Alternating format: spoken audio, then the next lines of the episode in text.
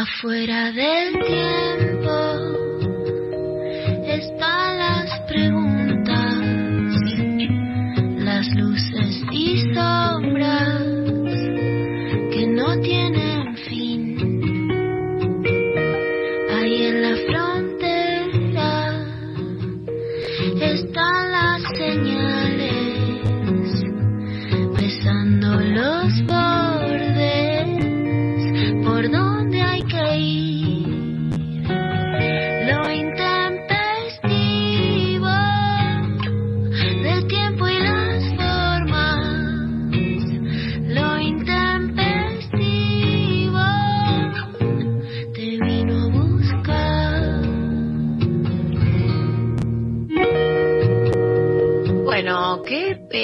viernes raro, ¿eh?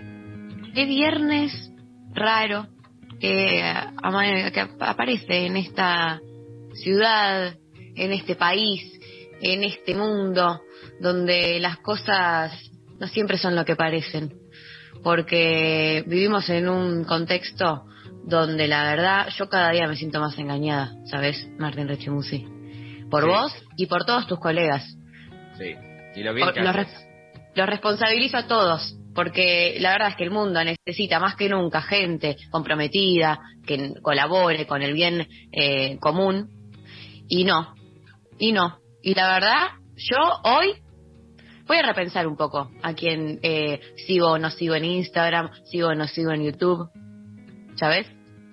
Y todo este descargo eh, a título de que, María, porque la verdad que que vos vengas acá a tirar tu mierda, que nosotros no entendemos qué es lo que te pasó, dormiste mal, y que de repente vos hagas un tema general a nivel país por eso, me parece una falta de respeto, no solo a mí, sino a toda la audiencia, a todo el equipo de producción y a cualquier persona que esté eh, viva. Mira, si yo puedo llegar a, a interpelar al mismo tiempo a cualquier persona que esté viva, en simultáneo, Sí. ya está, gente. Denme Yo eh, quiero avisar que quiero avisar que estoy con problemas de internet y eh, es como una psicopateada que se está haciendo acá en general porque tocan el timbre hace media hora. Hola, Sí. ¿cómo andás? De cablevisión, dice. Dice. Mm. No tenía internet, todo bien. Oh, bueno, ¿cómo estás? Sí, no, está el portero, qué sé yo. Bueno, le hago el tongo con el portero porque obviamente es mucho más fácil tocarme el timbre a mí y que yo le avise al portero que tocárselo directamente al portero. Directo, Pero bueno, claro. sí, Bueno. sí, por suerte eligieron eh, hacerme partícipe de eso. No va que a los 15 minutos ya se empieza a cortar internet y uno dice, pero que soy pelotuda. O sea, ¿Para qué eh, atendí? ¿Para qué hice el tongo? acá, ¿para qué hice el tongo? Porque seguro que tienen que conectarle a alguien y desconectan a todos y así no se puede más, María. Entonces yo me pliego a tu queja que no tiene ningún sentido, pero hagamos un populismo de la queja en donde todo el mundo nos vamos quejando de lo que de lo que nos molesta y en base a eso, bueno, que se arme lo que se arme. Me gusta un populismo de la queja. eh, puede ser un- el próximo libro que va a editar Martín Rechimusi por Editorial Planeta. eh, el populismo de la queja. Hay que pensarlo en un subtítulo, ¿no? Como una Sí, bajadita. También sería lindo, María, que si bien tenemos consignas para hoy, la gente también nos llame, nos mande mensajes diciendo de qué se quieren quejar ellos. Ay, me gusta sea una también. queja abierta. Que se, pero que se Un quejódromo. quejar- Un quejódromo, claro. Quejódromo. Yo me quejo de que eh, la hermana de mi prima, mastica, que también es mi prima, obviamente, mastica con la boca abierta, por ejemplo. Yo me quejo de que no llego a fin de mes. Yo me quejo de que nací sin sentido común. Yo me quejo de que no tengo más lavarropa porque fue robado. Y así. Me gusta habilitar el quejódromo en este viernes intempestivo. Este, la consigna, bueno, un poco también se la puede pensar como una especie de queja. Eh, la, la tiró acá el compañero eh, Pablo, que la verdad es que eh, generó, genera debates. Genera debates. eh, se viene, empezó diciembre, se viene todo lo que es las fiestas y toda esa mierda que yo si me puedo quejar de un solo tema de acá hasta el día que me muera voy a elegir que sean las fucking fiestas que las detesto y que se vengan de a uno la verdad Ay, María, por favor, esa posición infantil, por favor, te voy a pedir que la abandones. Te voy a pedir que abandones esa posición infantil, de que no me gustan las fiestas. Porque el día que te falten tus afectos, ahí vas a decir, ¿por qué no valoré eh, mi Hanukkah o la cosa que vos festejes? Porque como bien Eh. sabemos, vos no festejas Navidad, porque en Navidad, como buena judía que sos, recordamos que tu gente mató a Jesús, que es... No, no, Usted se tiene que arrepentir. Usted se tiene que arrepentir de lo que dijo. Yo no te lo voy a permitir. No acá. La verdad, o te retractás o te retirás. Eh, Yo no sé, dígame su nombre, decime tu nombre. Yo no sé con quién estoy hablando. Me Eh, estoy mira, cortando y ya me lo están Estás cortando. No, esto lo avisé. Es un boicot, es un boicot. Bueno, vamos a decirles que hoy la idea es que nos digan para ustedes cuál es la comida más eh, sobrevalorada de las fiestas. Eh, vamos con, con todo lo que es distintos tipos de comidas típicas, de momento de fiestas, de Navidad. Yo, eh, todo lo que es el vitel toné no entiendo por qué tiene tanto, tanto aguante. La verdad, me parece una no, no soy de ese team. Eh, Pablo González hoy más temprano también hizo su, su descargo. Descargo. Eh, ¿Volví? hizo ¿Volviste? Ah, bueno, ya presenté más quejas con el portero. Dice, Ah, no, bien. lo que pasa es que los de, los de Fivertel están haciendo mantenimiento, entonces se va a cortar. Bueno, pero, o sea, Ah, ya es una pero que no se corte. la, la tiranía que ejerce esta gente. Uno Bueno, tiene que trabajar. Sí, discúlpame María, estabas con el tema de la... Yo ya empiezo quejándome de Fivertel. No está muy bien. Eh, me gustaría saber eh, si vos comes todo lo que se come en las fiestas de fin de año o si tenés algún tipo de cuestión para quejarte en este momento, ya que abrimos un quejódromo popular. Bueno, no, yo estoy a favor de todo lo que se come. El tema es eh, con los horarios, porque uno no llega a comer todo lo que tiene ganas en tan poco tiempo. Entonces que sea como más, que se empiece más temprano, que se empiece a las 6 de la tarde. Y que se, Y pero, un menú de las 6 de la tarde. ¿Y cuál es su menú a las seis de la tarde? ¿Una merienda? ¿Un cafecito? 6 de la tarde chocolate con churros. 8 de la noche picada con cerveza. 10 de la noche cordero patagónico con papas. 11, eh, 11 y media de la noche, 11 de la noche pastas. Buenas Ah. pastas, ravioles, gnocchi.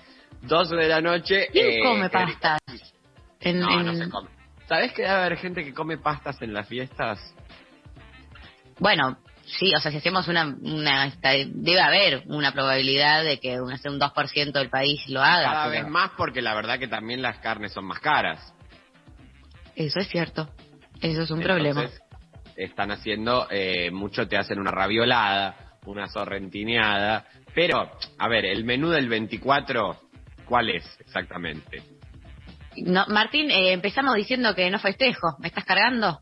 ¿Me estás Pero que eh, no, no, dijiste que eh, lo odiabas y sos una emo, pero vas igual. O sea, ¿o qué haces? ¿Te cerrás en tu pieza y te quedas a llorar?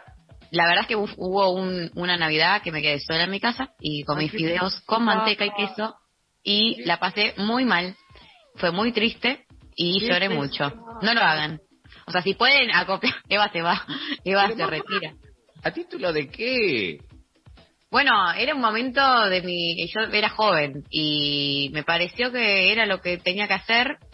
Eh, yo soy muy fan de no pasarla con la familia, las fiestas. También eso es una cuestión. Entonces, cuando no Ah, consigo yo creo que amigos... hay que pasar una con la familia, que es Navidad, pero eh, y el 31 que cada uno haga su vida. Esa es Bueno. mi línea, la línea que manejo. Eh, no, está bien, está muy bien. Eh, capaz que me, no sé, si alguien me quiere adoptar, está todo bien, la verdad. No, no tengo ningún- eh, en adoptarte, acá seguramente hacemos el 31, podés cómodamente pasarlo acá con nosotras. La pregunta es si eh, esto es, pertenece a mi segmento o es ya una investigación que está acabada, que se acabaron las festividades del 25 y del primero. Ahora ¿Sí? es solamente antes, cuando, cuando yo era... Sí, te juntabas a almorzar el 25. Era 24 a la noche, 25 al mediodía, 31 a la noche, primero, el primero, mediodía, el primero. hasta primero a la noche. ¿Quién se junta el primero a festejar? Me dan la razón, me dan la razón con el dedo la gente acá, o sea, me dan la razón. El tema es eh, si esto es una cosa que pasa en mi realidad o pasa allá a nivel país. Yo creo que tendrías que hacer un periodismo de investigación con esto. Ya se canceló 25 y primero. Ya no está más, no jue- nadie. Porque también sabes qué pasa. en esto que nosotros asistimos y habitamos y todo el tiempo deconstruimos, que es la descomposición de la familia como unidad eh, única, eh, segura y ficticia de desarrollar una vida en afecto, estoy muy sabio hoy. Eh, Muy sabio. a partir de esto, a partir de esta descomposición, ya no queda esa, ese lugar con quién ir a pasar el 25 y el primero. Porque antes, en la pareja eh, heteronormada monogámica típica, en donde había una pareja de uno de 40 y 30 añeros, hijes, dos hijes y eh, cuatro padres abuelos en ese arquetipo, digamos, vos pasabas, bueno, el 24 es lo de mi vieja, el 25 es lo de la tuya, el 30, y tenían que hacer esas negociaciones de mierda, de gente Sí. que era como ya todo también una transacción. Eh, en cambio ahora, como ya eso no pasa, ya nadie... El progresismo arruinó las fiestas. ¿Estás diciendo el 20 eso? el- sí, el progresismo se, llevó- se cargó el 25 y el primero en nombre de pasar un mejor 24 y 31. Como todo, lo que hizo fue se concentró para eh, potenciarse. Bueno, eh, tremenda la denuncia de Martín Rechimusi en este programa, una primicia. Eh, acá me mandan una noticia asquerosísima, la verdad que dice, churrería, el topo lanza nuevos churros rellenos de Vitel Toné. Bueno, Eh, esto me parece directamente una, no sé, un- una abominación. ¿Existe esa palabra? no, a mí no me parece una abominación. Yo quiero agradecer a la gente de Churrería El Topo porque la verdad que eh, la crema del Vitel Toné son- es riquísima. Eh, vos porque te imaginás el churro con azúcar. Pero pensá, la ma- o sea, nada que sea una masa frita puede ser feo. Después, eh, o sea, yo no lo como porque te destruye eh, cuerpo y alma, no hay duda. Pero Sí. si a eso, que ya es rico de por sí, le pones adentro el relleno de la crema que es rica, que voy a dar la receta hoy del A Vitel ver, ah, bueno, guárdatela para el blog que viene. Ok, bueno. Tiene anchoas. Esa Lleva es la parte que a mí no, no me convoca, esa parte. Es la más rica de de las partes. Las alcaparras son una verga. Come un churro de alcaparras y vas a ver que, si se puede comer o no. Eh, esta gente también hace churros de Roquefort, por lo que veo acá. Pablo está muy instruido en todo lo que es churros. eh, Sí, compró acciones. Vos sos, claro, tiene una parte, una franquicia de, de esta churrería, me parece. Comerlo es fácil, dice él. Pablo dice, comerlo es fácil. Bueno, pero eso no hace, o sea, también es fácil comerte una manzana y no tiene nada que ver con un churro. El tema es cómo sale que el, la, el sabor o cómo lo cagas. No entiendo la parte de la salida. Ah, chicos, ¿por qué? O sea, ah, ¿realmente vamos a hablar de ese tema? Yo les pido mil disculpas, pero yo por No, Martín. catología. No, Martín. Les mando un Martín. beso. No, por favor, Martín. Bueno, eh, no hablamos más de caca, te lo prometo. 11 39 39 88 88. Eh, ¿qué, ¿Cuál es la comida eh, más sobrevalorada de las fiestas para ustedes? También quejódromo popular abierto para recibir sus quejas de todo tipo. Lo que se quiera quejar, tienen ganas de hacer una queja, la mandan. Participan eh, por las remeras de Satélite Kunst de lo intempestivo, arroba Satélite Kunst en redes sociales. Eh, los pueden buscar y ver también todos sus diseños. Eh, arrancamos esta mañana intempestiva. Eh, nos mandan audios, eh, 11 39 39 88 88, que eh, si no, Martín se para y se va, como siempre, y yo que le hago el jueguito. Ya la otra vez, un oyente me dijo, no le hagas más el juego. A Martín, mira cómo eh, sigo entrando yo, qué pero qué psicopateada que estoy, por Martín Rechimusi, no se puede creer, Martín, te quiero igual. Solo porque me invitaste a pasar las fiestas y ahora te lo vas a tener que... Sara Eve, esa mierda para arrancar eh, Ah, esa mañana intempestiva. Después hablamos Sara. del tema Saraeve, pero pasé- Después hablamos. Porque ayer yo tengo esta voz rota, en gran parte por ella. Arrancamos entonces escuchándola Sara Eve, esa mierda.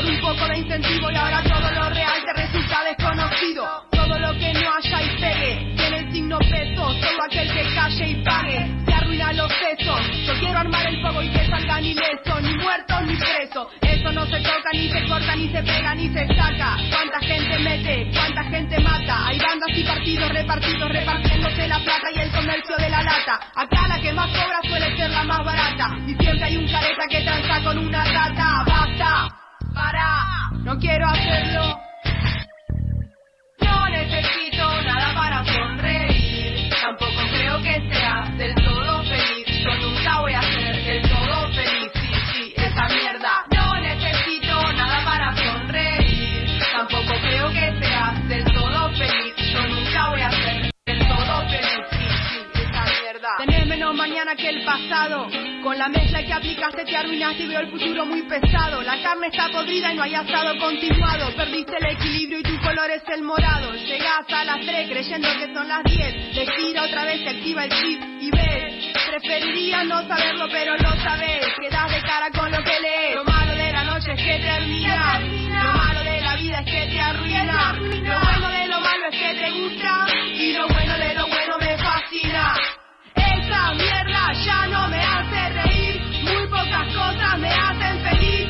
Solo esta mierda me hace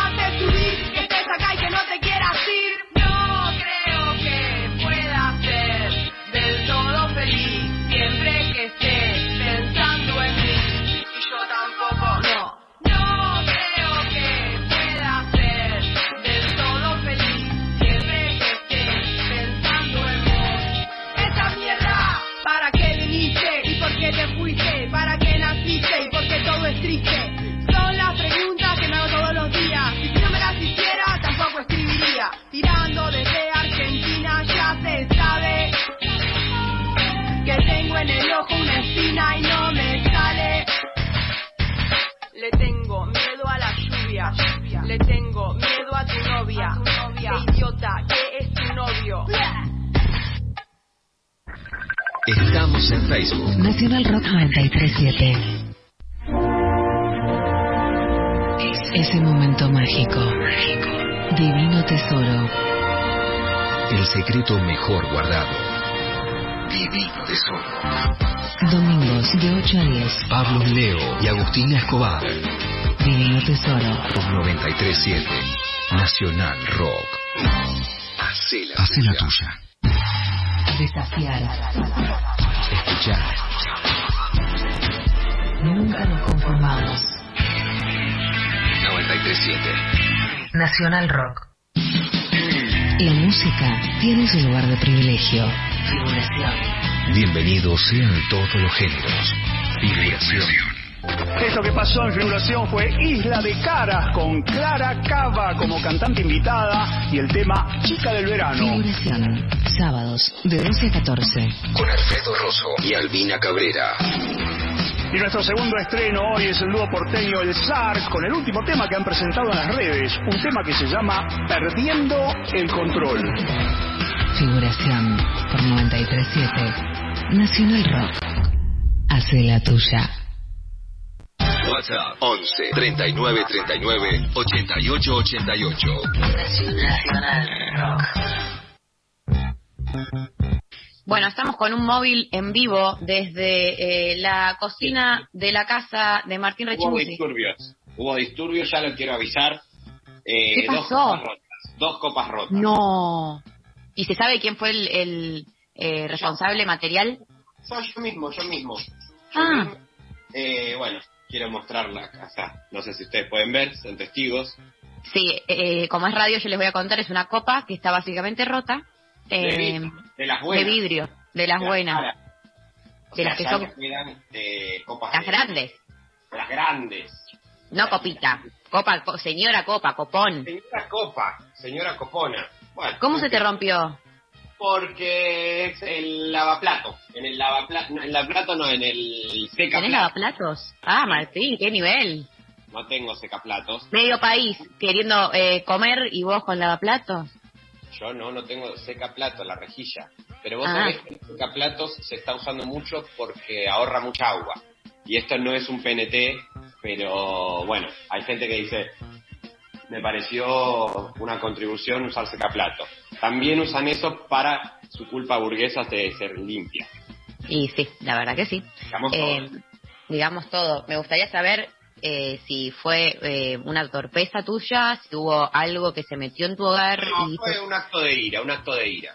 Ah, ira, ira contenida Reventé contra el, eh, reventé dos copas contra el contra la, la mesada. Eh, bueno, ¿te puedo pedir, por favor, eh, que en horario laboral trates de contener la ira? Bueno, dale, está bien, está bien. Por vos, eh, María, por vos nada más. ¿Solo por mí? Sí. Bueno, gracias, Vichy, está los azulejos, claro, y siempre vuelve ese, ese, bueno. Ese chiste que pasó un año y medio, capaz que ya la persona que nos mandó ese audio en su momento, no sé, ojalá, si está escuchando, que nos mande por favor un mensaje, porque eh, pasaron tres años, lo seguimos recordando, eh, homenajeando a, al oyente que nos hizo ese chiste Sí, y me gustaría que se haga presente. exacto. Bueno, dicho Bueno. todo esto, eh, ¿querés escuchar audios de los oyentes? Sí. Y dale, a ver, para ustedes, ¿cuál- ¿Cómo están, Intempes? ¿Todo bien? Acá Emma los saluda. Yo me quejo. Me quejo de tener que quejarme. La puta madre. eh, la Bueno. meta respuesta. No está nada mal, ¿eh? No está nada mal. No. Escúchame. Eh, gracias, Emma, por eh, la meta queja. Eh, porque a mí no me molesta tanto quejarme. Es como, siento que es algo que nos sale bastante natural. Dicen que era para otro programa el, el audio. Creo que nos están haciendo una cama. O sea, no entiendo. Esta, eh, la producción de este programa, ¿qué, qué, qué nos está haciendo una cámara Chicos, oculta? ¿están jugando para quién ustedes? Digan. Y listo. ¿Para es quién? más fácil. ¿Para qué trabajan? ¿Para qué trabajan? ¿Están con la, con, con la OPO? Para Novarecio trabaja esta gente. Se nota, se nota, ¿sabes? A ver, próximo audio, por favor. Hola, buenos días. Me quejo de la mentira de las fiestas, de la juntada de las fiestas, de la hipocresía de las fiestas y del achacón de Sudrema. No, bueno. Pero está muy deprimida esta persona. Pero que si va a decir la concha de su madre, lo diga bien también. Sí, eso es importante. Que diga ¿Por la concha de su madre y punto. Porque de atrás para adelante que yo no. Me cuesta, ¿viste? A mí las cosas en la cara, directas. Eh, me gusta igual, sí. Eh, yo soy un poco grinch, como este oyente de las fiestas. Así que, basta. Eh, acá me confunden con programas, nos dicen esto era para la negra y torto, pero escúchame, eh, Canosa, ¿a quién más? ¿A quién más quieren nombrar? Ot- otro audio, por favor. A mí particularmente me molesta el pan dulce y la gente fanática del pan dulce.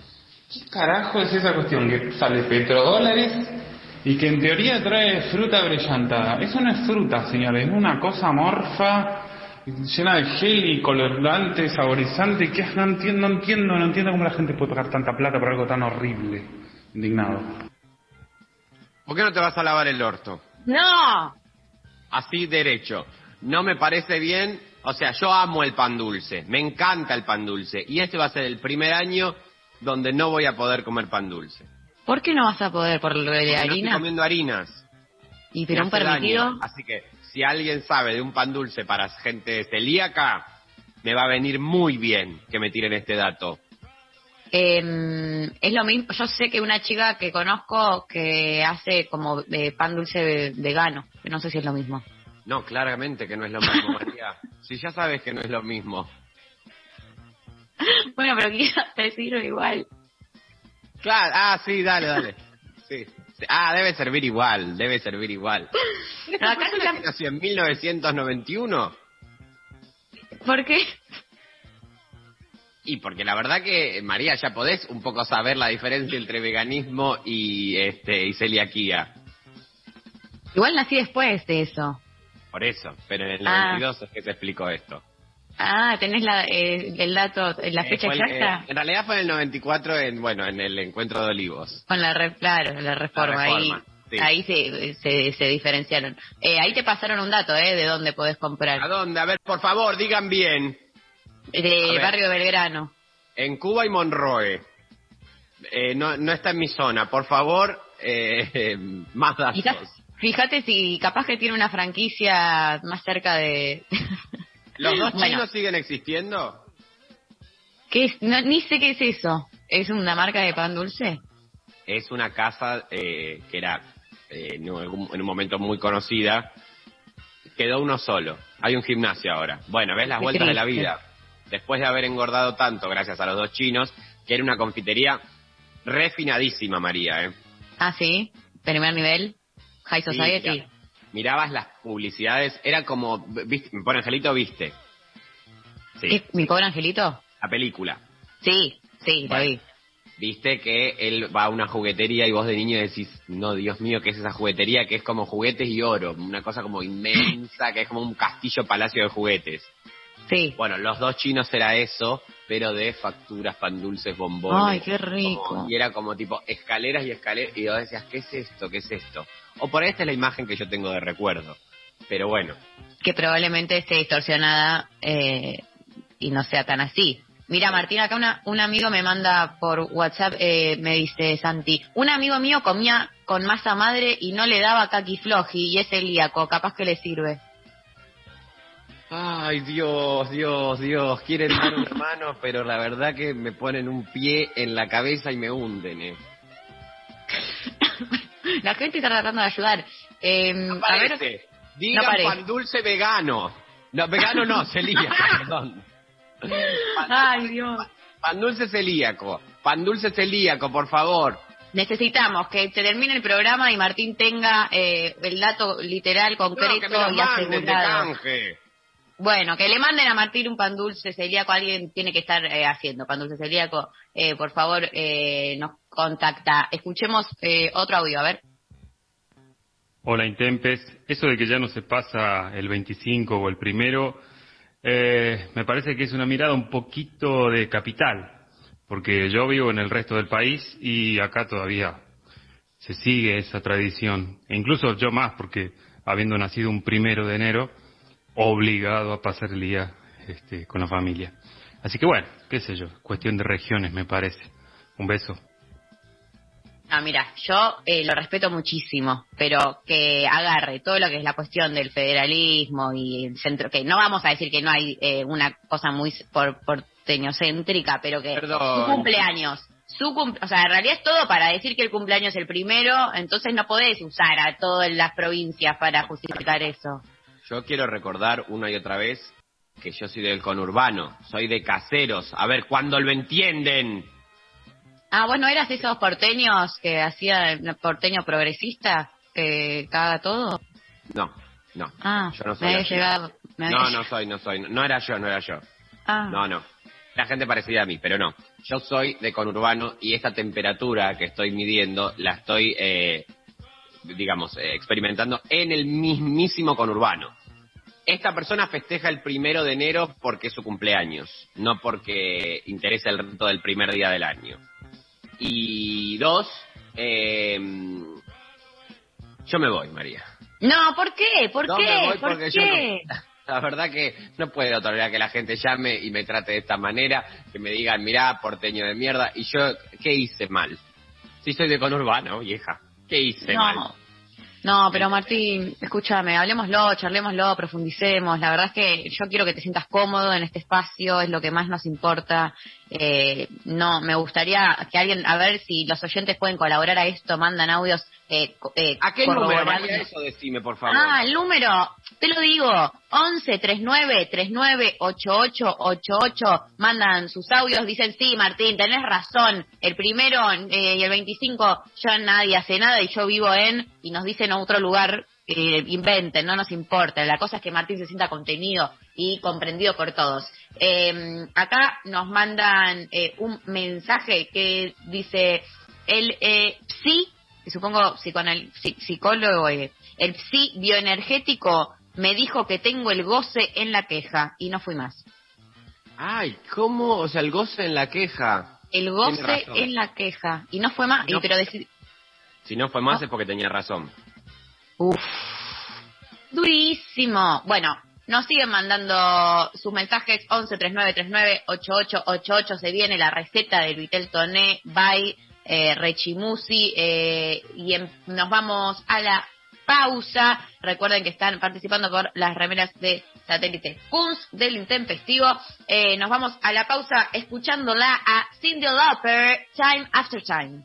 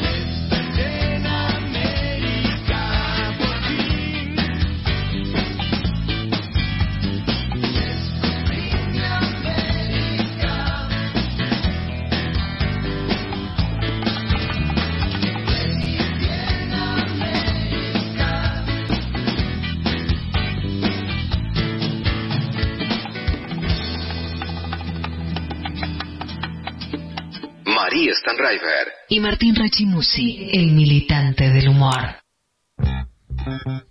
Bueno, un día como hoy eh, se conmemoran, se festejan un montón de cosas, Martín, y es muy importante que vos lo sepas, porque es trascendental. Un- eh, hoy se celebra el Día del Médico, muy Bueno. importante.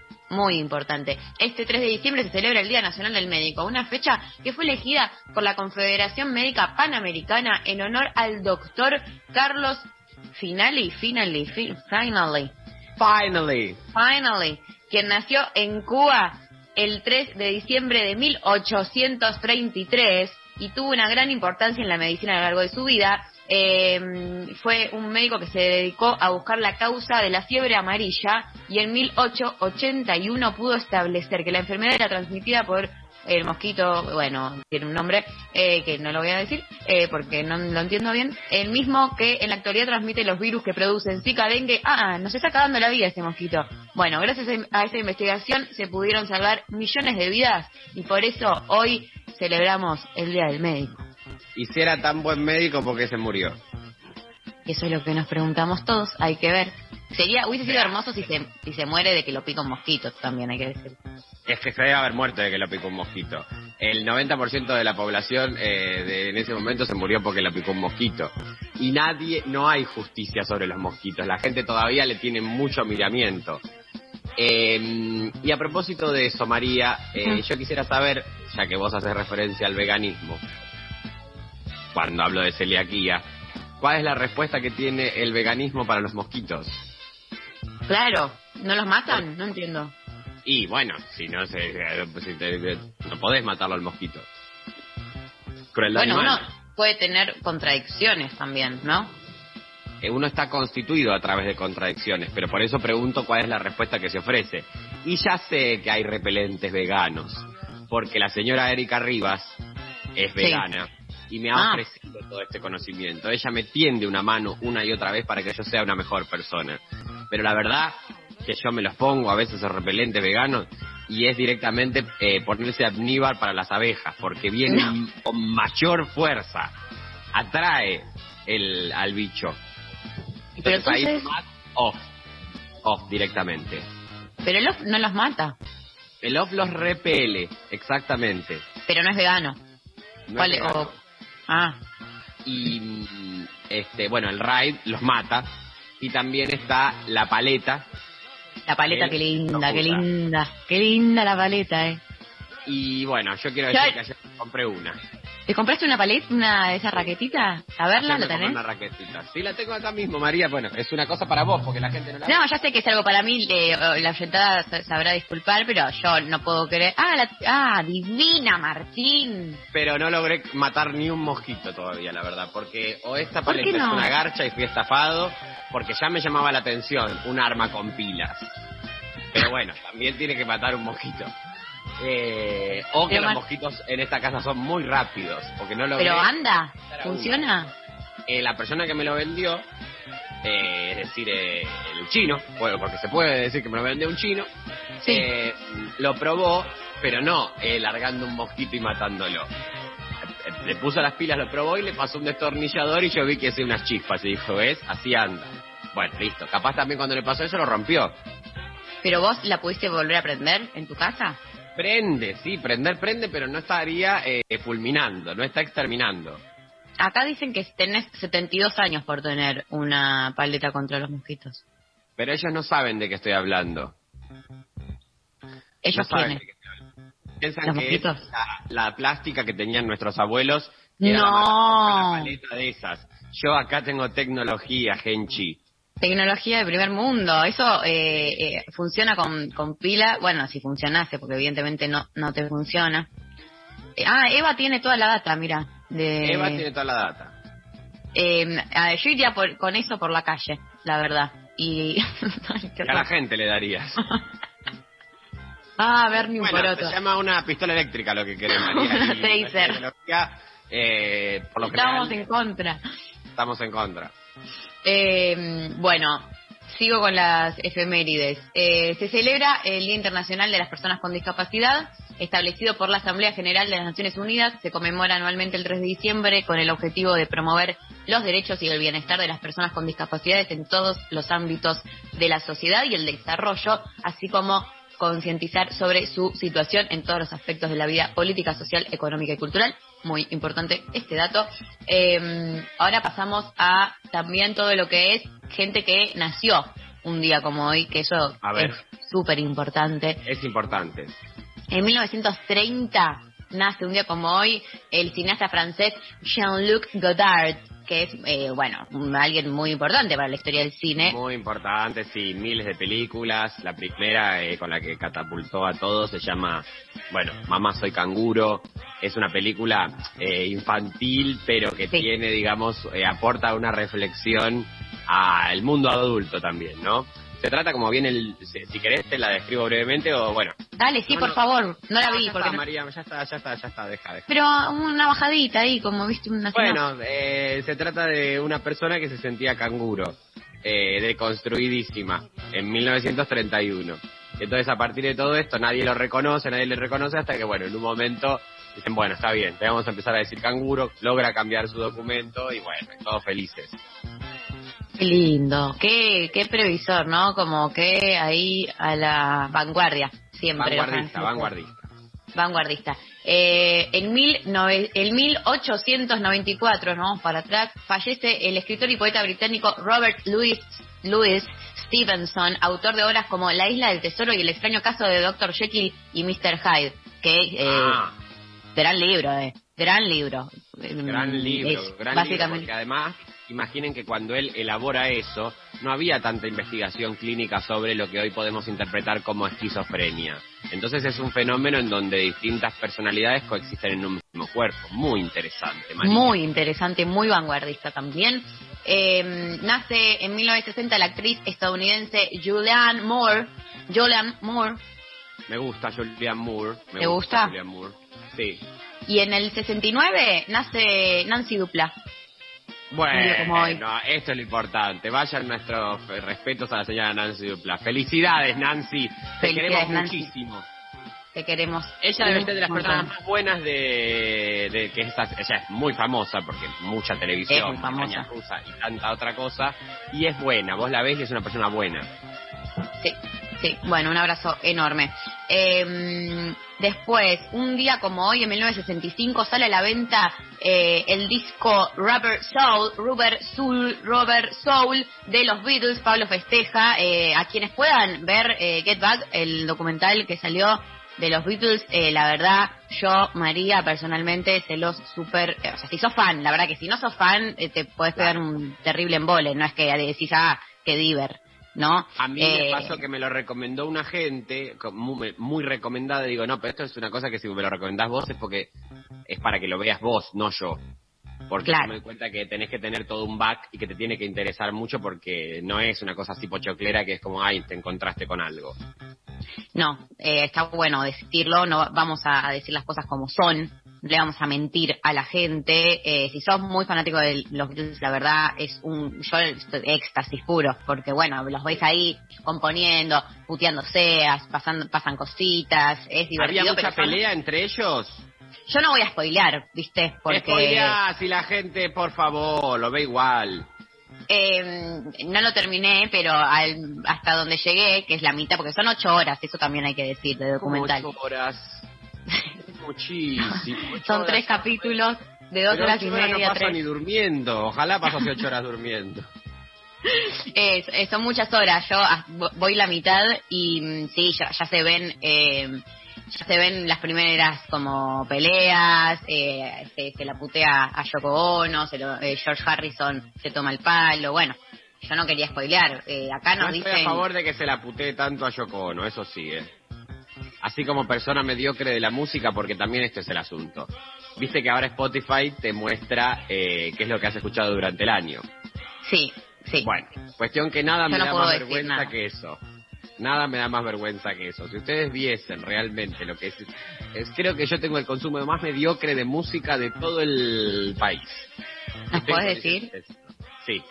¿Cómo? ¿Nos podés decir el top 5 que te salió? No, todos hits. La verdad que todos hits. Todos hits. Eh, soy muy hitero, pero es cierto que es raro porque eh, te puedo, o sea, puede ser, hay una mezcla entre elegante, Duki, Estela Raval, eh, Sara, eh, no sé, o sea, todo así como una mezcleta, ¿entendés? Como de repente eh, Britney Spears, eh, no sé, después eh, alguna de Bersuit. Entonces es toda una locura esto. Esquizofrenia pura. Esquizofrenia es como un, una playlist que quedó de un hostel que, que fueron pasando. Entonces cada uno ponía un tema y bueno, ese es mi, play, mi, mi Spotify. Bueno, pero más divertido quizás, porque el mío fue la verdad que una cagada. eh, Los Beatles, Charlie García, eh, Pedro Aznar, eh, Spinetta, y una piensa, Claro, un eh, hombre esta recién divorciado, sos un hombre recién divorciado. vos soy un hombre recién divorciado en el cuerpo de una joven de 24 años, lo cual no tiene ningún tipo de sentido. Eh, bueno, eh, dicho esto también, hoy se conmemora que en 1994, justo que hablamos de olivos y todo ese momento, Sí. donde se empieza a diferenciar la celiaquía del veganismo, Sony pone a la venta en Japón la consola de videojuegos PlayStation. ¿Puedes creer? Mira, hoy Un día como hoy. Qué loco, ¿eh? Las cosas de la vida. Eh, ¿Cómo le cambió la vida a mucha gente? ¿Sabes que también le cambió la vida a mucha gente que pasó un día como hoy? ¿Qué cosa? Eh, en el 2001, en la Argentina, el gobierno de Fernando de la Rúa impone el corralito. Sí. Impone el corralito. Y vos una como memoria- politólogo tenés que decir algo al respecto. Bueno, no tengo ningún problema. Puedo decirlo, no sé si como politólogo, sí como persona que vivió ese momento y que vive este tiempo histórico. Dale, Eh, mejor. Creo que frente a eso aparecen eh, el, el deseo de ellos de, vi- de- de vivificar esa experiencia y por otro lado parecería que eh, esa acción catastrófica que como bien sabemos eh, la crisis del 2001 dio origen de alguna manera origen político no digo obviamente si uno va a encontrar una este algún rastro político o una tra- una inscripción en una tradición política no vamos a decir que el macrismo eh, nació después del 2001 y el Ah, kirchnerismo nació en el 2001 pero sí como cristalización de dos ideologías con distintos proyectos bueno eh, necesariamente hay que leerlos desde ese momento no después se inscriben en otras tradiciones. Pero eh, quiero volver a puntualmente lo del corralito y obviamente eh, los hechos que desembocan, no solamente el corralito, sino toda la hambruna que se produjo con ese proyecto político que estaba encarnado en la alianza. Recordemos que la alianza es un gobierno que viene a cambiar, que aparece, digamos, con una, este, una propuesta no de eh, alterar la, el esquema productivo de los 90, sino ellos sostenían que el problema era la corrupción, no, digamos, el, eh, El modelo en sí. porque ni siquiera se puede decir modelo, digo, al libre mercado, ¿no? Y a todas esas fantasías que, como bien sabemos, lo único que hacen es este legitimar y fomentar la desigualdad, ¿no? Porque ya ni siquiera podemos hablar de que, ah, no, bueno, el proyecto, porque está comprobadísimo de que eh, el- los comportamientos subjetivos y sociales no se condicen de esa manera.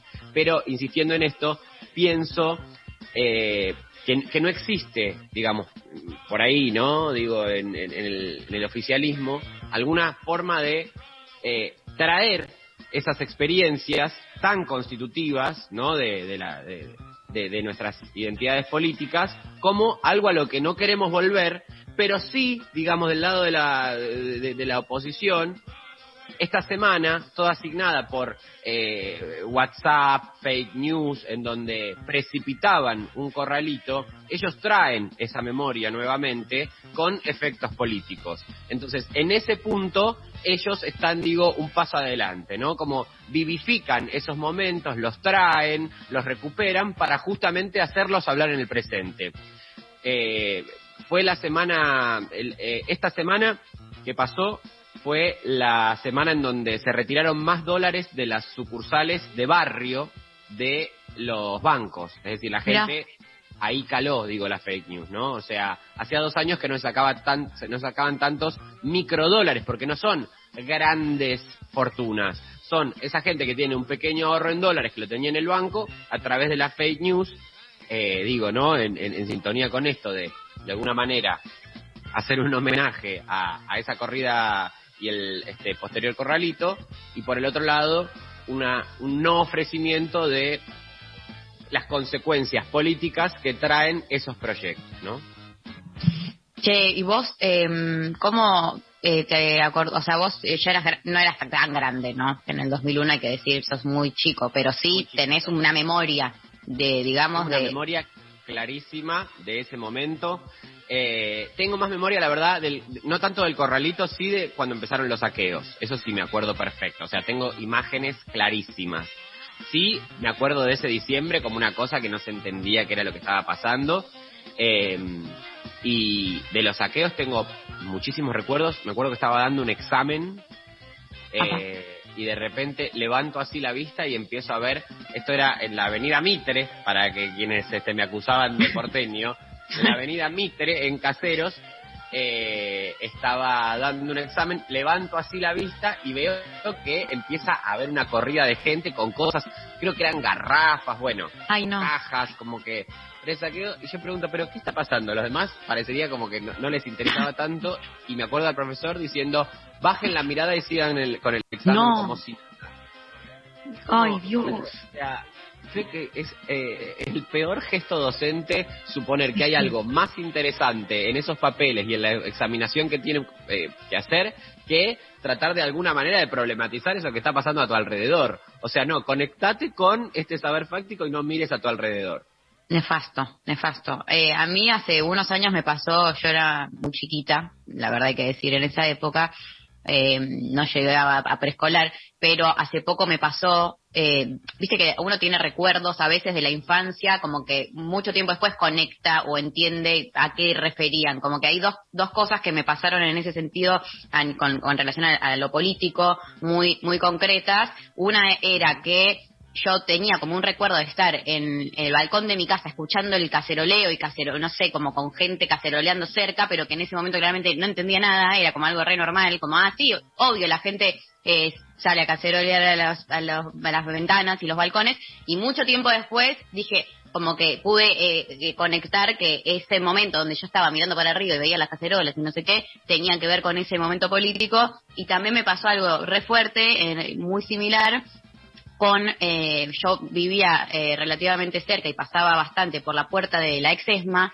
donde Sí. en ese momento eh, se eh, hubo una época donde estaban colgadas afuera de, de como las rejas del predio, eh, las como siluetas, figuras de car- si- siluetas de cartón, como eh, haciendo un, nada, obviamente una cuestión simbólica con los desaparecidos, qué sé yo, y como que a mí me llamaba mucho la atención, porque yo no entendía cuando pasábamos por ahí que eran esos como, eh, era como, ¿qué es esta expo de gente, cartones con formas de personas? Como que no, no, no entendía eh, nada, y me acuerdo de preguntar como, che, pero ¿qué onda esto? Y como que claramente me dio una explicación que en ese momento hay que ver qué, qué me quedó, y muchos años después eh, de decir, ah, boludo, ahora, entiendo todo, pero como hay algo de hacer esas conexiones que a mí me, no sé, como que es medio un cambio de, te resignifican todo un, todo un pasado y un montón de, de recuerdos, eh, nada, nada, una boludez, pero me, me flashea.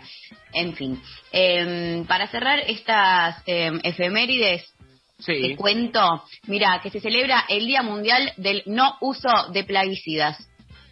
Bueno, perfecto. Mira, Ahí mira tenés. cómo todo está en sintonía. Finalmente cómprense las raquetitas, pero que funcionen también.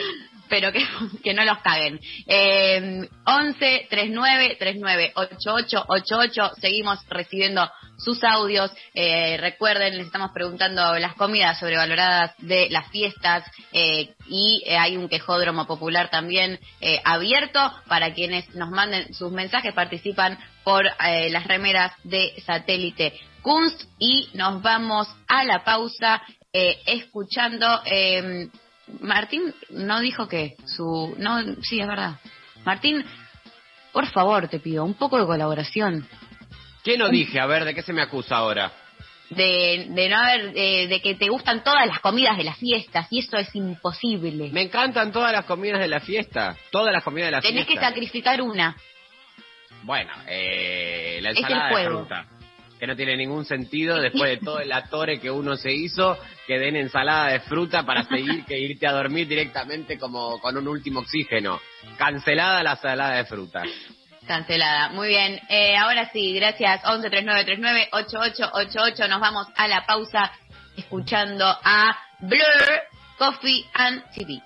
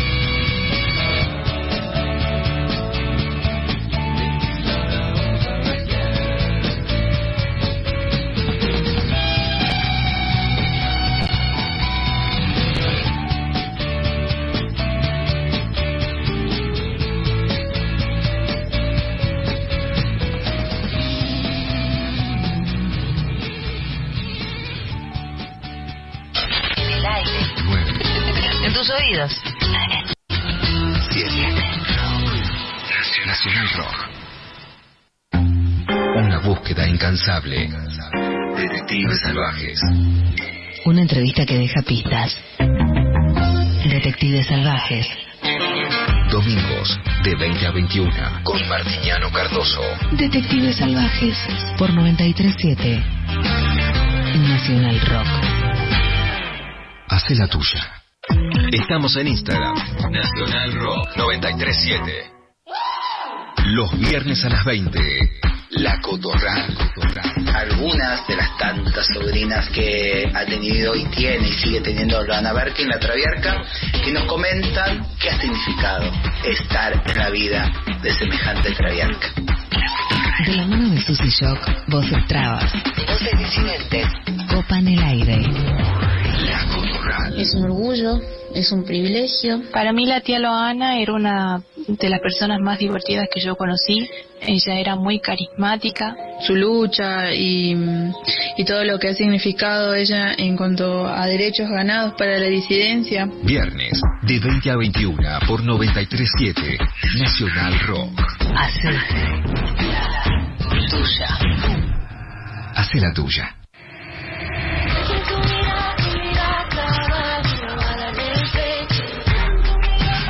Hay músicas y músicas. Te alejabas de mí. Se confluyen.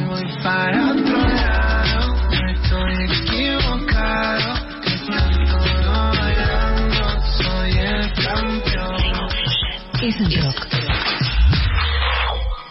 Nacional Rock.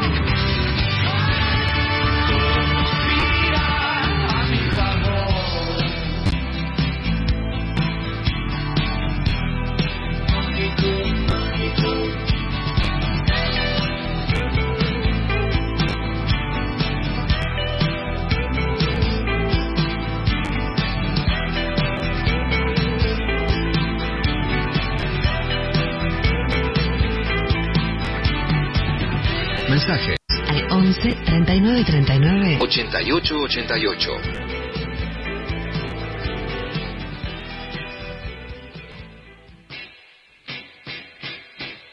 Eh, muy bien, estábamos escuchando eh, a eh, Gustavo Cerati haciendo magia. Les aviso que no tengo retorno y ahora quiero pedir audios, así que estaría- buenísimo. Ahí va.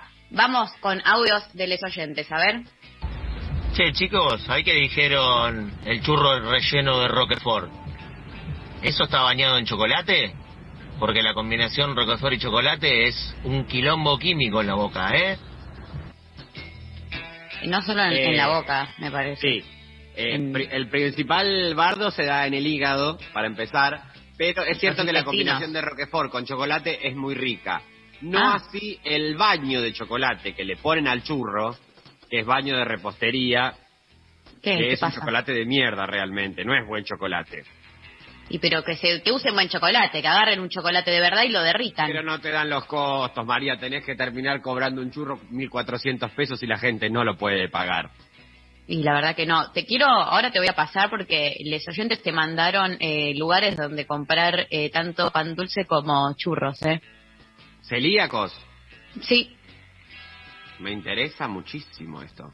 pero yo no les voy a hacer publicidad gratis porque acá no sabemos No. si te lo van a mandar. Entonces yo te lo voy a mandar por privado. Me parece muy bien, María, porque somos vivas y somos de, somos de este business, ¿entendés? Nos damos cuenta de todo, cómo son las cosas.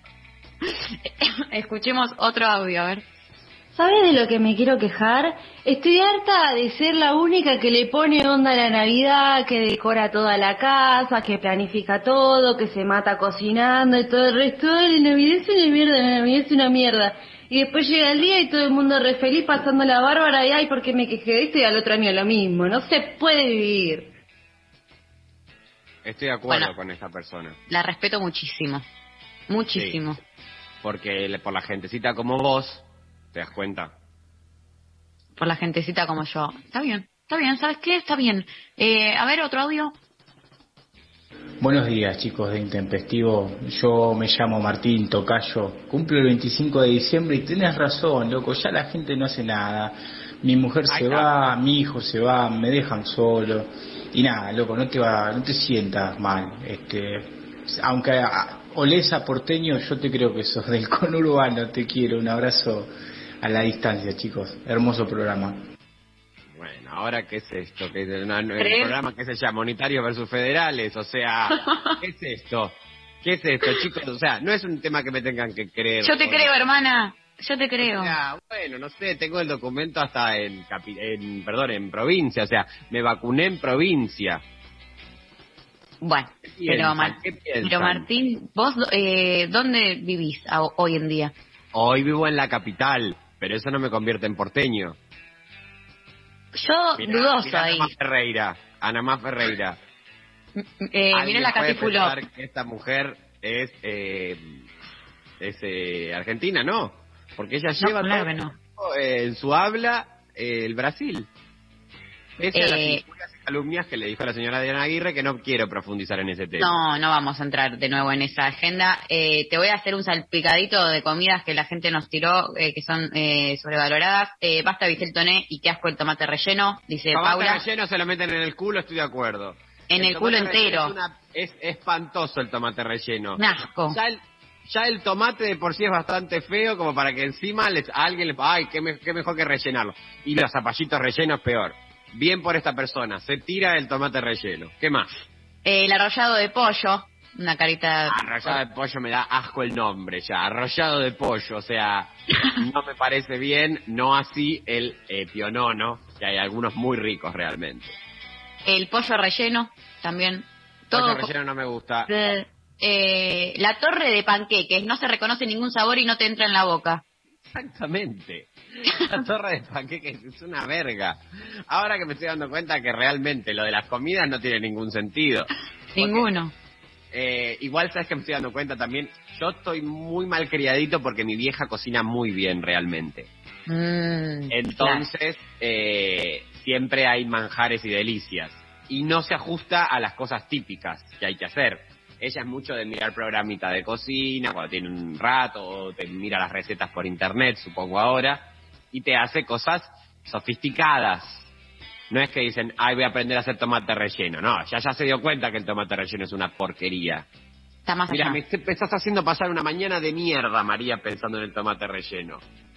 y escúchame, a ver acá estos que dicen eh, la ensalada rusa, mil disculpas, pero arroz con atún, huevo y mayonesa, malísimo. No, eso no es ensalada rusa que empiece a... eh, o sea, ya tiene dos conceptos ahí confundidos. Sea, hay algo mal ahí. rusa no lleva atún, discúlpame. En Rusia no conocen el atún. Pero se está equivocando con otra cosa entonces este oyente. No sé con qué Claro, otra son dos ensaladas distintas. La ensalada rusa tiene zanahoria, papa, huevo Arveja. y arvejas. Y muchísima, y 25 kilos de mayonesa. O sea, lo que Sí. comes prácticamente es mayonesa. Esta otra, esta otra que esta persona hace referencia es atún, papa, huevo, que también es rica, pero es para otro día. Ni siquiera papa, ¿eh? Arroz con atún, huevo y mayonesa. No sé de qué habla. Ah, no, es otra ensalada que inventó esta Se persona. hace él en su casa. Nombre no de la sé. ensalada rusa. Eh, y eh, también tenemos, bueno, mucha gente en contra de la torre de panqueques, es terrible. Eh, y acá otra persona que nos dice, pavita a la no sé qué, es un ave y nada más. ¿Pavita Bueno. a la qué? No sé, puso a la no sé qué. Ah, pavita. En general. Hay mucha gente que come pavita que es incomible, un gusto seco. Y para mí es porque quieren como tener un día de acción de gracias. Ah, ok, apropiación Natural, cultural. Eh, na- es que apropiación cultural totalmente. O apropiación cultural o colonización cultural. Nunca sabremos el límite entre uno y otro tampoco. Nunca sabremos, Eh, pero la- ambas comparten la falacia de pensar en la cultura como un objeto y una propiedad que se puede disputar. Y no estamos a favor de eso, así que eh, muy bien que lo resaltes, Martín. Nos vamos a escuchar a Miss Bolivia con Leo García. Tómate el palo.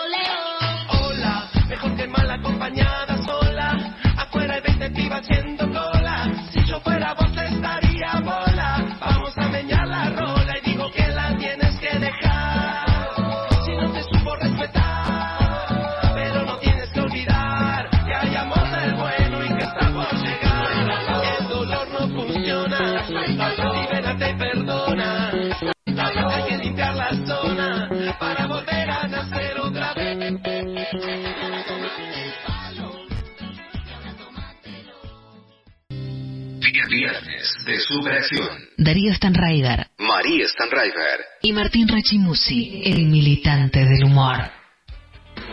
Escuchábamos a Las Pelotas con Shine y bueno, damos inicio a una nueva edición de Existencias en General. Así es. Y inicia nuevo mes. El último mes, la verdad, de esta sección, porque bueno, diciembre ya se termina el año. Sí. Eh, nos quedan muy pocos programas, María, también eso. Ay, qué triste eso me pone. ¿eh? Es una cosa, es una tristeza que, bueno, nada, hay que saberla llevar adelante porque también, bueno, todo se recicla, todo se renueva, está, está, está bien. Ordenan. Sí, Ordenan. sí. Eh, y a propósito de eso, Cristian Baral, la persona Sí. que se dedica a hacer todo este, digamos, todo este trabajo de investigación, Un capo, le mandamos. sádico un- de mierda, como bien se Sí. sabe. Hay que ver que lo. Yo quiero saber cómo es su cabeza, la verdad, por dentro. Yo porque- también quiero saber cómo es su cabeza, pero bueno, es algo críptico. Entonces le digo, Vichy, ¿qué vamos a hacer de existencias en general? Me dice, mira, estoy muy odiado con los pendejos porque son una mierda. Así que vamos a hablar nada más y nada menos de pendejos que son una mierda. ¡Me encanta! Pendejos de mierda. Entro en eso. Voy nomás, ¿eh? Sí. No les veo porque leo cuando... este, Ah, no, está, estamos bailando el, el tema que hay de fondo. Ok, perfecto. Bueno, se trata nada más y nada menos de Robert Thompson y John Venables, o más conocido como los niños asesinos de Liverpool. Nacidos en la tierra de los Beatles en 1983, los niños Robert Thompson y John Venables tenían 10 años de edad y un historial problemático en la escuela. ¿Qué año, perdón? ¿Qué año? 1983. Provenían además de familias disfuncionales. Eran chicos que siempre reprobaron en el colegio con dramas de alcoholismo, violencia familiar y divorcios en sus casas. Robert Thompson era un niño que había aprendido a desconectarse emocionalmente por los traumas que había sufrido desde pequeño, sobre todo el abandono de su padre que les dejó cuando tenía seis años y la violencia que había visto en su casa antes y después de eso. Los paralelismos con John Venables resultaban evidentes. Ambos tenían problemas en sus casas, un entorno violento donde se usaba del alcohol, graves conflictos entre sus padres, hermanos con dificultades de aprendizaje y además sufrían el acoso de sus compañeros. Por eso se hicieron tan amigos. Sin embargo, esa unión los llevó a cometer uno de los crímenes más atroces y mediáticos de Inglaterra. Pero ¿cómo dos menores podrían ejecutar tal nivel de sadismo? ¿Cuánto se pudo corromper la infancia con tan solo una década de vida? Las respuestas posiblemente nunca lleguemos a conocerlas con exactitud, pero por lo pronto es mejor hacer una reestructuración de los hechos para sacar nuestras propias conclusiones. Todo comenzó cuando una mujer de nombre Denise Fergus tenía que pasar por la carnicería del centro comercial. Era viernes y quería ver qué comprar para cocinar el fin de semana para su familia. Soltó por un momento la mano de su hijo, James, de dos años, que estaba parado junto a ella, y se concentró en el vendedor que la atendía del otro lado del mostrador. Ese 12 de febrero de 1993 hacía bastante frío. El termómetro marcaba 7 grados y estaba nublado. Pero dentro del centro comercial New Strand de Bootle, un suburbio a 7 kilómetros de la ciudad de Liverpool, en Gran Bretaña, estaba muy agradable. El pequeño James, además, iba abrigado con una gruesa campera. Mientras su madre elegía el corte, sacaba el dinero de la billetera y pagaba.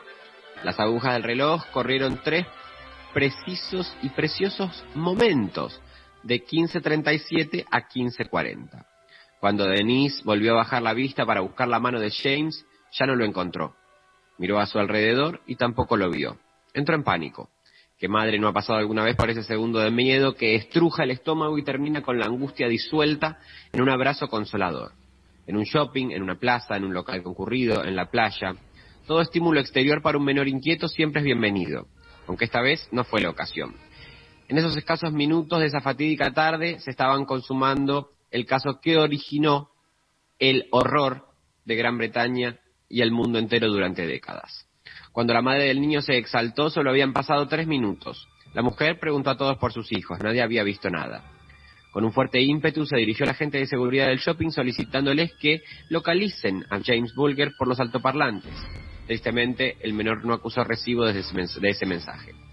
Al poco tiempo de la desesperación, llegó la policía, de la zona para involucrarse en la búsqueda. Las cámaras del shopping, las imágenes no eran demasiado claras en ese momento, pero técnicos especialistas lograron mejorarlas más tarde, mostraron al pequeño James irse de la mano con dos chicos. A las 15.43 se vio a los tres menores salir del shopping de New Strand.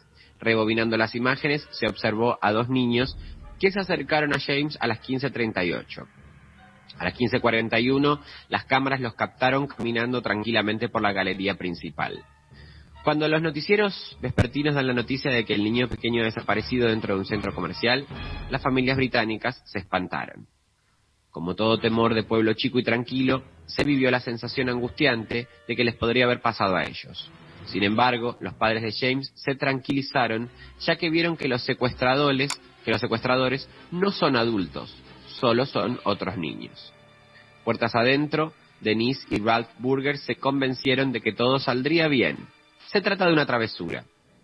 Miré a Dennis y sonreí. Va a estar todo bien, le dije. Son solo dos pequeños chicos, recordó Ralph, su padre, sin saber el grado de maldad que demostrarían estas criaturas. Sin embargo, esa liviandad tuvo su peso por el resto de sus días, comenzando a cargar unas horas más tarde. Después de un viernes y sábado frenéticos para la policía y mientras la desesperación de los padres del pequeño comenzó a incrementarse, llegó el domingo 14 de febrero. Ese día se halló a James Bulger sobre las vías de la estación abandonada Walton y Anfield.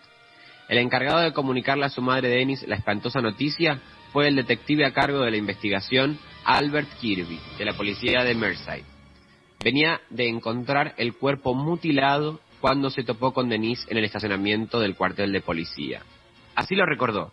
Me estaba acercando a Denise cuando ella se dio cuenta de que había pasado lo peor y gritó de una manera que jamás olvidaré. Pero ¿quiénes eran esos chicos de las imágenes? Fue una mujer que había observado el video en la televisión local la que aportó los nombres. Era una maestra que había reconocido en esas figuras borrosas a dos alumnos suyos, muy problemáticos, que justamente el viernes 12 habían faltado a su clase. Dos días después del hallazgo del cuerpo, ella se presentó en la estación de policía y dijo que John Venables y Robert Thompson no habían ido al colegio aquel viernes, que había visto en la manga de John el día anterior pintura azul y que los dos secuestradores que todos habían visto en la televisión tenían solamente 10 años.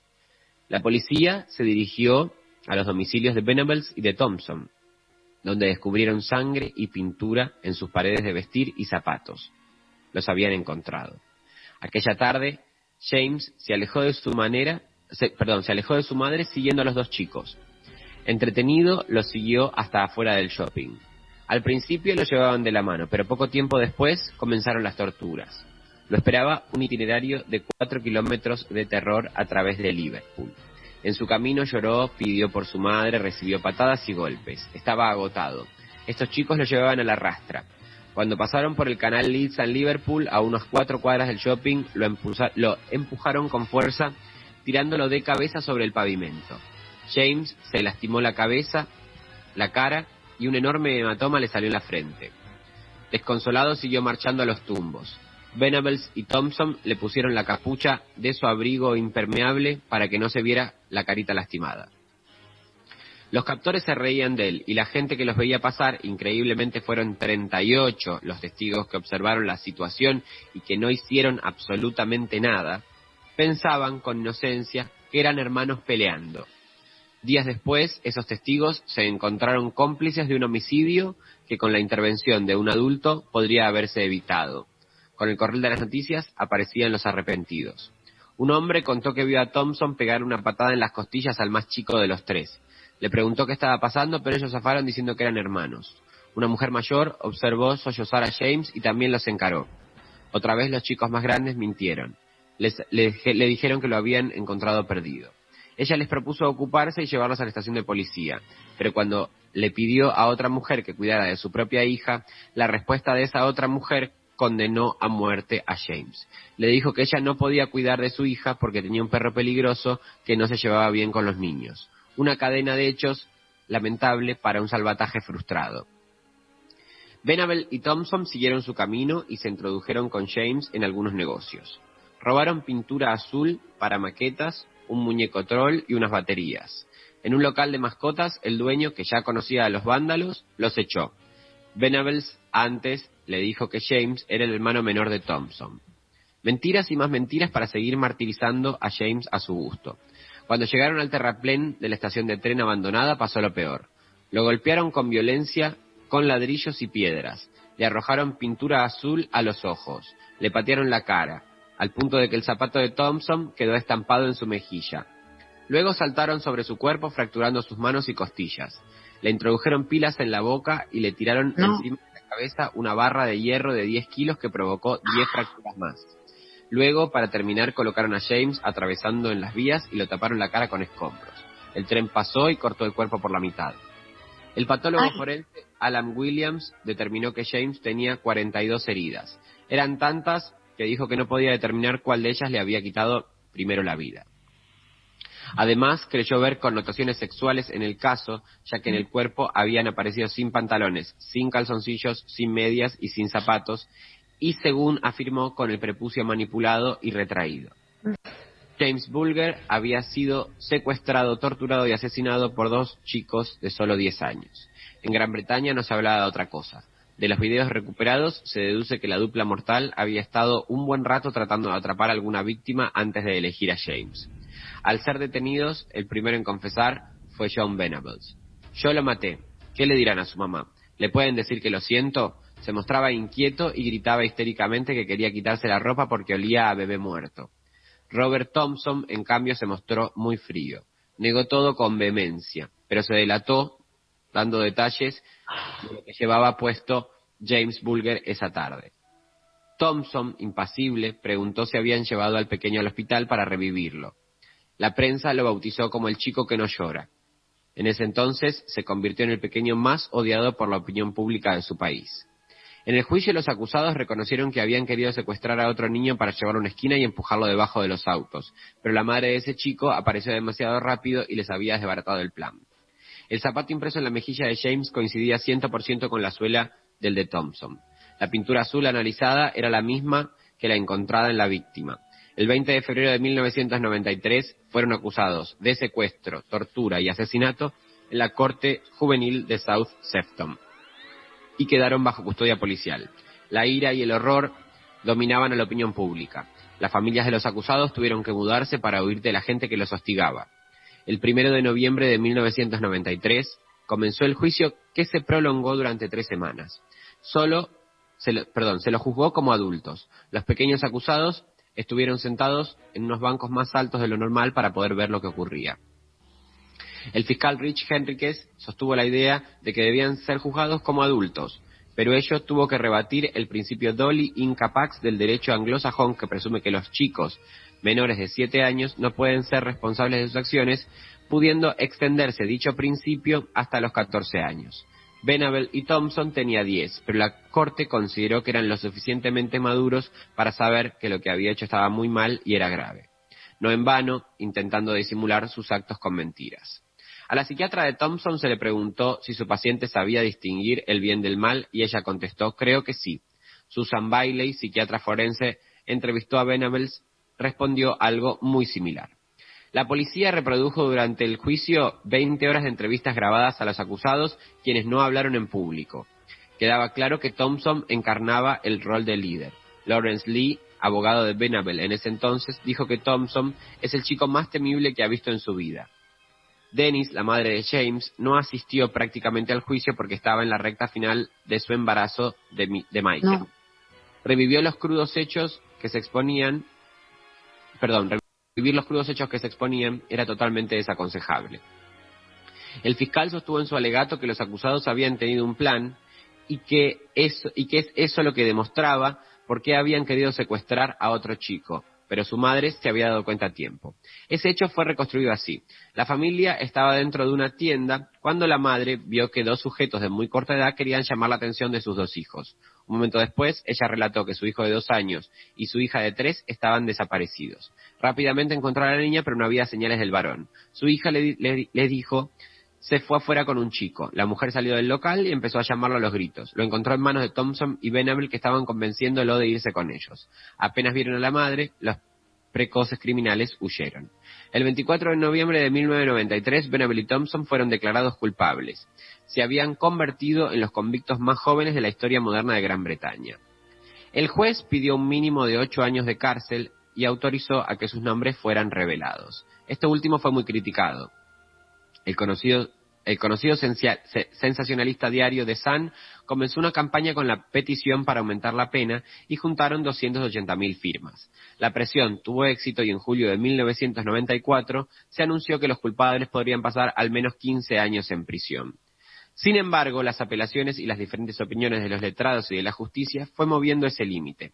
En 1999, la Corte Europea de Derechos Humanos consideró que el juicio no había sido justo y que el trato a los menores acusados había sido injusto y degradante. Por supuesto, la familia Bulger no estaba de acuerdo con esto. Dijeron que ellos eran quienes se sentían degradados y desamparados. Luego de la sentencia, Robert Thompson fue recluido en el Centro de Seguridad y Cuidados Barton Moss, en Manchester, John Venables en Bardi House, en St. Helens, demasiado cerca de los Bulger. A John Venables sus padres lo visitaban periódicamente. La madre de Thompson iba cada tres días. Finalmente, en julio de 2001, poco antes de cumplir los 19, fueron liberados y se les proporcionó nuevas identidades. Como ningún país quiso recibirlos, se optó por mudarlos a sitios secretos dentro de Inglaterra, con el mismo tratamiento que se les da a los testigos protegidos. Se les inventó una nueva vida con historias clínicas y pasaportes seguros. Eso sí, las autoridades les impusieron algunas condiciones. No podían acercarse a la familia Bulger ni a la zona donde vivían, y debían reportarse a los oficiales de la probation. En cuanto a la prensa, se les prohibió divulgar sus nuevas identidades y sus ubicaciones. Durante la investigación se comprobó que la, pe- que la película Child's Play 3, conocida como Chucky 3, era uno de los videos del padre de John Venables, Nails, perdón, que una de esas películas había sido la que le había alquilado meses antes del asesinato, pero no se pudo constatar, constatar si John la había visto. Aún así, las similitudes con algunos elementos del crimen abonaron la teoría de que los chicos habían copiado a Chucky. No. Este muñeco siniestro, poseído por el alma de un asesino serial, es salpicado en escena por pintura azul. En el interrogatorio, los niños asesinos habían dicho que el film los había inspirado. ¿Puede un film haber sido realmente la lo que catapulta a este niño a que cometa semejante atrocidad? John Venables nació dentro del seno de una familia compleja, padres divorciados, maltratos en la casa y hermanos con discapacidades. Los celos por la poca contención y atención que recibían harían estragos. En 1991 fue expulsado del colegio por sus conductas violentas contra sus compañeros. John pasaba jueves y domingo con su, con su madre y el resto de la semana con su padre.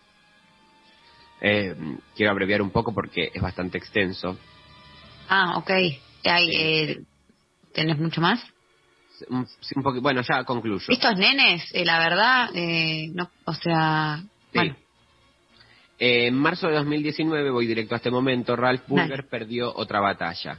Eh, quería que se levantara la orden de anonimato para la identidad de John Venables. Se lo negaron. Se pregunta enojado cuántas veces más deberá ese hombre poner en riesgo a la población infantil para que pueda ser identificado. Hay rumores concretos que indican que Venables está por obtener otra nueva identidad y dinero para mudarse a Canadá. Otras opciones para el convicto contemplarían para irse del país serían entonces Nueva Zelanda o Australia. El Estado asegura que eso sería más económico que otorgarles cada tanto una nueva vida. El 12 de febrero de 1993, Venables y Thompson no solo asesinaron a James Bolger. Ese día, gran parte de la sociedad inglesa enterró también el tradicional concepto de inocencia. eh, tremendo. Gracias, Martín, que fuertísimo. Fue muy fuerte esta. Eh, no sé si no habrá sido la más fuerte de todas. No sé, lo que, lo que, no sé. Muy difícil, muy críptico el caso. Muy críptico, llegaron mensajes eh, de la gente muy muy impactada. Vamos, gracias Martín eh, por existencias en general eh, y nos vamos a la pausa con Fito Páez. Vamos a lograrlo.